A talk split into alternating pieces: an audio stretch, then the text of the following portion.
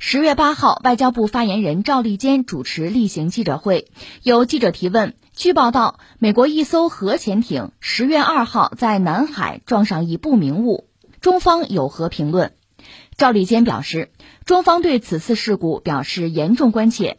美方作为当事方，应该详细澄清事故有关情况，包括事故发生具体地点、美方航行意图、事故详情、到底碰撞了什么、是否造成核泄漏、是否破坏了当地海洋环境等等。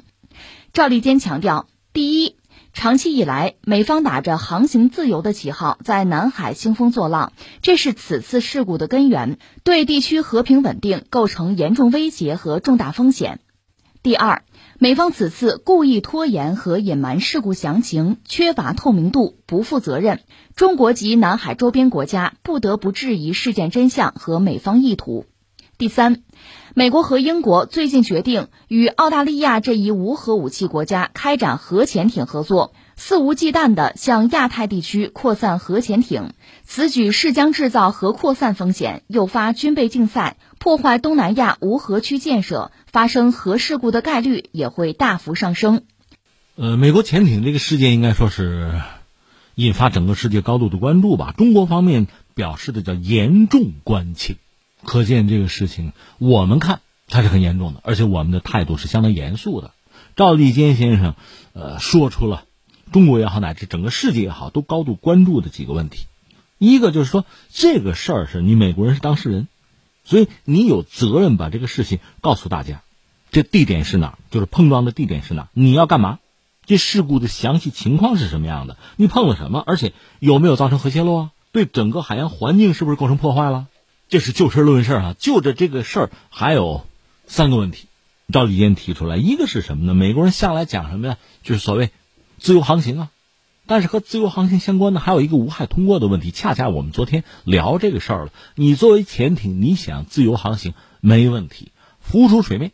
挂国旗，而且不要停留，快速通过，这叫无害通过。你在水下潜航，那就不是无害通过了，那你这个自由航行就要受到限制了，而且它确实容易招致风险。这个风险既是美国人自己遭遇的，这不十多人受伤吗？撞了吗？同时对其他的国家、对整个地区会带来很多不稳定的因素，这明摆着的事情吧。所以这个事儿美国人必须交代清楚。还有一个是什么呢？这个事儿是十月二号发生的。但是美国人基本上就摁住不说，到最后是不得不说吧，又语焉不详。你看，有时候美国人指责其他国家，包括中国做很多事情啊，缺乏透明度啊，不负责任呐，不专业呢。那我们把这几个词儿还还给你，说老老实实说，你要不说，那就是不透明啊，就是不负责任，就是不专业呢。而且赵先生还谈到了，就是美国和英国澳大利亚这个核潜艇的交易。这就是核扩散呢，它会给亚太、印太地区带来更多的麻烦。既然你美国潜艇都出事了，你还要帮澳大利亚搞，这个责任你负得起吗？这是中方这个严重关切这个态度。那中方的态度先放在这儿，我们再回到这个事儿本身。呃，我个人以为这个事情恐怕要经过相当长的时间，可能我们才能完全搞清楚。一个是现在我们看到美国人在隐瞒一些东西，就没有实事求是，在第一时间老实的、坦白的。告诉相关的国家和地区，告诉整个世界到底发生了什么，或者说你现在说，我也不一定信了，那可能真的是需要时间，我们才能接近真相。呃，下面我们关注这个事情吧，先从时间节点上理一下这个时间线。一个是在十月二号，事情发生应该是在十月二号，美国一条潜艇海狼级的康涅狄格号在南海潜航的时候，说是和某不明物体发生碰撞，潜艇上十多名水手受伤。然后潜艇呢是以水面状态回关岛，关岛就是美军基地了。这是十月二号发生的碰撞，然后潜艇显然受伤了，它只好上浮。潜艇潜艇它一旦上浮，那不光是中国啊，相关的这个印太区域非常多的国家和地区都可以用雷达、用卫星、用侦察机、用其他一些手段就察觉到你潜艇的存在。你水面航行嘛，受伤之后速度也不可能很快。这条艇我知道，它水面航速最高是二十节，水底下可以达到三十五节，它受伤估计就有个十节、十二节，就这个水平吧，所以很容易被发现。那你都被人家发现了，那美国人只好给了一点情况的说明。这个说明我们就称之为语言不详吧，他给的很模糊，就说这个事发是在印太地区，在国际水域，那就说我没有侵入别人家的领海啊，我没找事儿，这是在公海，在国际水域发生的问题啊。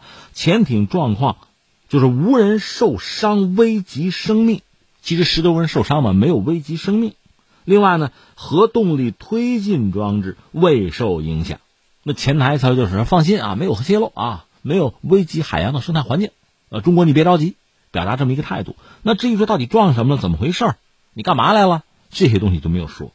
实际上，就是它水面航行状态啊，到关岛啊，就这个也是，就全球范围内很多的媒体，包括美国海军的网站，就他的新闻机构，就东拼西凑把这个信息凑在一块儿，我们看到的状况。刚才我们讲离这个时间线、时间节点，十月二号发生的碰撞，呃，碰撞就受伤，受伤之后就浮出水面。向关岛方面，就像自家基地吧，这叫归航或者叫撤退吧。这是十月二号。另外有一件事情需要关注的是，在呃十月四号前后就很热闹了。美国海军的两条航母里根号和卡尔文森号两条航母，这都秘密自己的吧？实际上是一个打击群吧，或者叫打击大队。另外呢，英国那个丽莎白女王号也在，只不过他那个打击群里面有美国船，英国船凑不了一个打击编队。还可以加上日本海上自卫队的伊势号，伊势号算是直升机母舰吧。你看，美国两条航母是九万吨呢，十万吨吧。英国那条是六万五千吨。至于日本这个伊势号，有个两三万吨这个样子吧。所以你要炸成可以是四条航母在集体行动。如果加上他们各自的护航舰，只能凑十大几条，将近二十条船。他们是在演习，在冲绳以南的水域，说在做大规模的联合演习。那这个演习和康涅狄格号碰撞受伤返回关岛有没有关系？哎，这个是非常值得关注，或者说值得我们仔细审视的一个问题。因为这条艇肯定是受伤了，一旦进入水面状态，其实基本上就是赤手空拳，裸奔了。潜艇嘛，一旦浮出水面，没有隐蔽性了，你再高级的潜艇也是活靶子。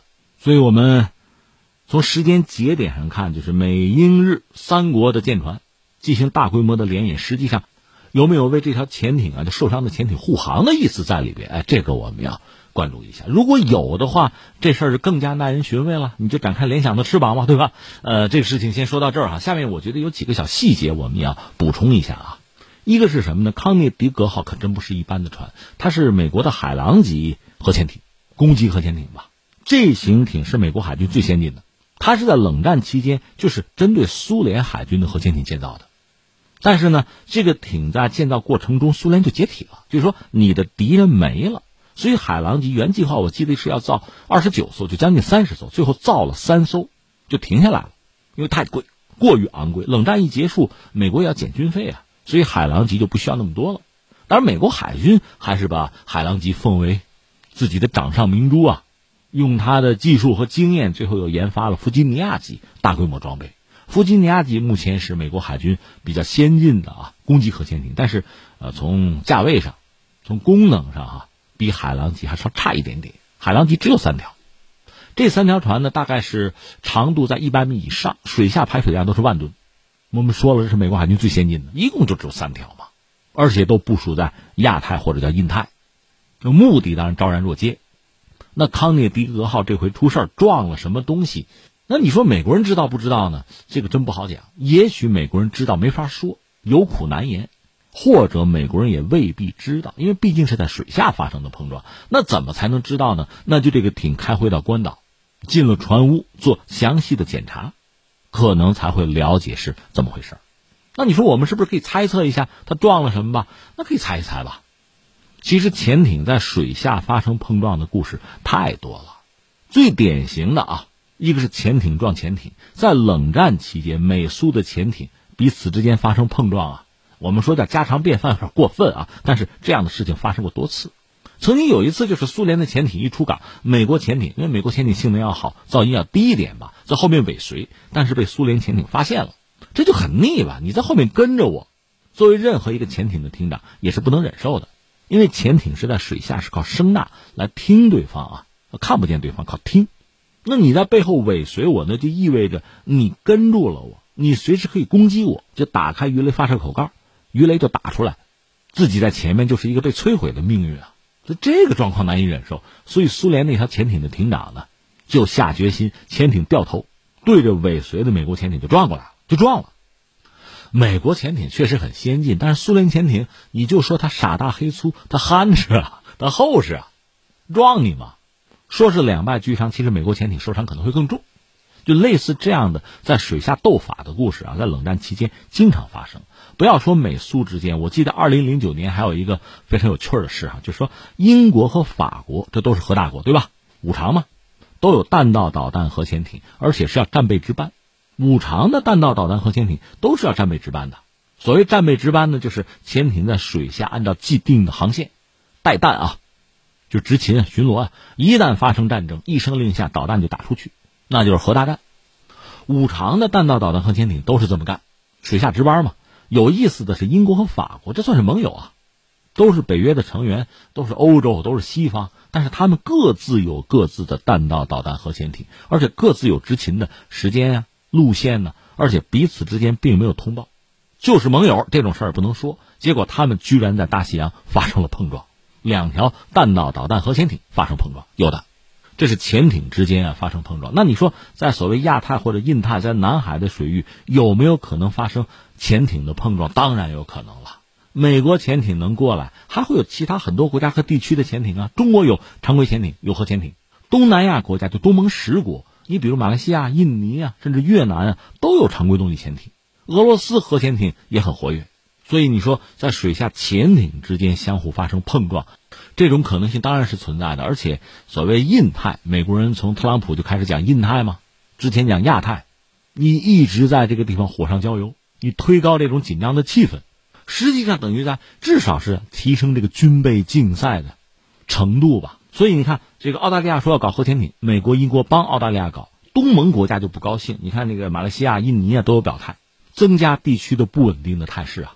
那我们说这是一种可能，就是水下潜艇相撞啊。还有一种可能是什么呢？那就撞地球呗，因为你知道这个海洋啊，那水嘛，在水底下、海底下，那是有很复杂的地形的，什么海底山脉什么的啊，这个地形很复杂。所以，作为一个海军大国呢，除了有这个各种各样的先进的舰艇以外，还会有大量的这个水文调查船、海洋科考船啊，就是要调查相应的这个海域的这个海洋水文的状况啊、地质地貌，就考察这个东西。水面舰艇还好一点，你别撞着礁石就行。那潜艇在水下，它的活动空间很复杂。说白了，你得有地图啊。那你说这这方面中国人怎么样？我们还好，我们现在的海洋科考船的这个船队在全球应该说是名列前茅的，我们船队非常庞大，就做这个工作呀。至于美国人呢，你得说他是一个老牌帝国主义国家。你看他二战的时候跟呃日本人打仗，南海就是他伏击日本商船很重要的这个潜艇作战的海区，所以对南海他是比较了解的。他毕竟是一支全球部署的海军啊，但是呢。你手头拿到的海图啊，它不是一成不变的。所谓沧海桑田嘛，就算时间短，就是在水下啊，就海底的这个地形啊、地貌，它也在发生变化。如果你不能及时的了解啊、标注啊，那也会出麻烦。我记得二零零五年，也是美国海军的一条核潜艇，叫旧金山号，就在关岛附近。关岛是美军的基地，这你熟吧？对吧？这路应该很熟吧？就在关岛附近，在水下。旧金山号撞了一座就是海底山脉，这个山脉呢在海图上没有及时的更新标注，就撞了，把这个船头基本上就撞的乱七八糟，而且是死人了，有一个机械师就是伤重不治死掉了，这就美国潜艇撞的海底山脉撞的地球啊，这事儿他们干过，啊当然海底下也不是像我们想象的那么干净那么肃静，有时候有别的东西，你比如说二战遗留下来的水雷。什么沉船撞一家伙，那也够呛啊！当然，我相信肯定没撞水雷，撞的话这条船就不保了。另外，值得一说的是，你看中国周边这几块海域吧，啊，什么东海啊、渤海啊，这都很浅，其实并不适合潜艇活动。那么南海呢，水深五百米以上，是很适合潜艇活动，包括核潜艇。但是啊，如果是在南海岛礁附近，那就很浅了。所以，如果潜艇在那块活动的话，你说撞到什么水下山脉之类的哈？而且，如果是人工岛礁的话呢，它这个地形地貌等于经过人工的改造了，你那个电子海图上不一定标注得了，或者说你是想探一下路，那就有碰撞的可能性了。这是第二类哈，第三类是什么呢？就撞到水面的船了，这种可能性你也不能排除，特别是美国人，美国潜艇，有时候你看电影也是跟大鲸鱼一样哈，快速上浮。但是你上浮前，你不得看看水面上有船没有啊？美国人有时候不管这个。曾经我记得有一条叫爱媛号吧，日本一条渔船上面有很多孩子，是什么实习生吧，给人家撞沉了，死了不少人。这美国人干的事儿啊，给美国人做盟友吧，你得做好这个牺牲的准备啊。而且美国潜艇自己船也不放过，他们自己的补给舰也撞过，就类似这样的故事也发生过。只不过像海狼级这样的核潜艇啊，万吨级的核潜艇，它既然出来执行任务，往往是秘密任务，往往是在水下，他不会轻易的暴露自己的行踪啊。吃饱了撑的，忽然玩一个紧急上浮，撞人家船，最后把自己也撞个七荤八素，这种可能性还说不大。那么总而言之，我们大概就是列了几种可能性吧。这潜艇要么在水下撞了别人的潜艇啊，在南海、在印太的什么海域，不了解地质地貌，撞了这个自然或者人工的水下突出物啊。再有就是撞了水面的舰船啊，大概就是这样几种可能。我刚才讲了，美国人自己也不一定啊，我们猜哈，也许他知道是为什么，也许他自己也不清楚，需要传到关岛之后做进一步的调查。至于刚才我们讲的，在十月四号左右。多条美国和自己盟友的航母，不排除为这条受伤的潜艇提供护航，因为这条潜艇当时就属于裸奔吧。如果遭到别人的打击啊或者挑衅哈，它是断然没有还手之力的。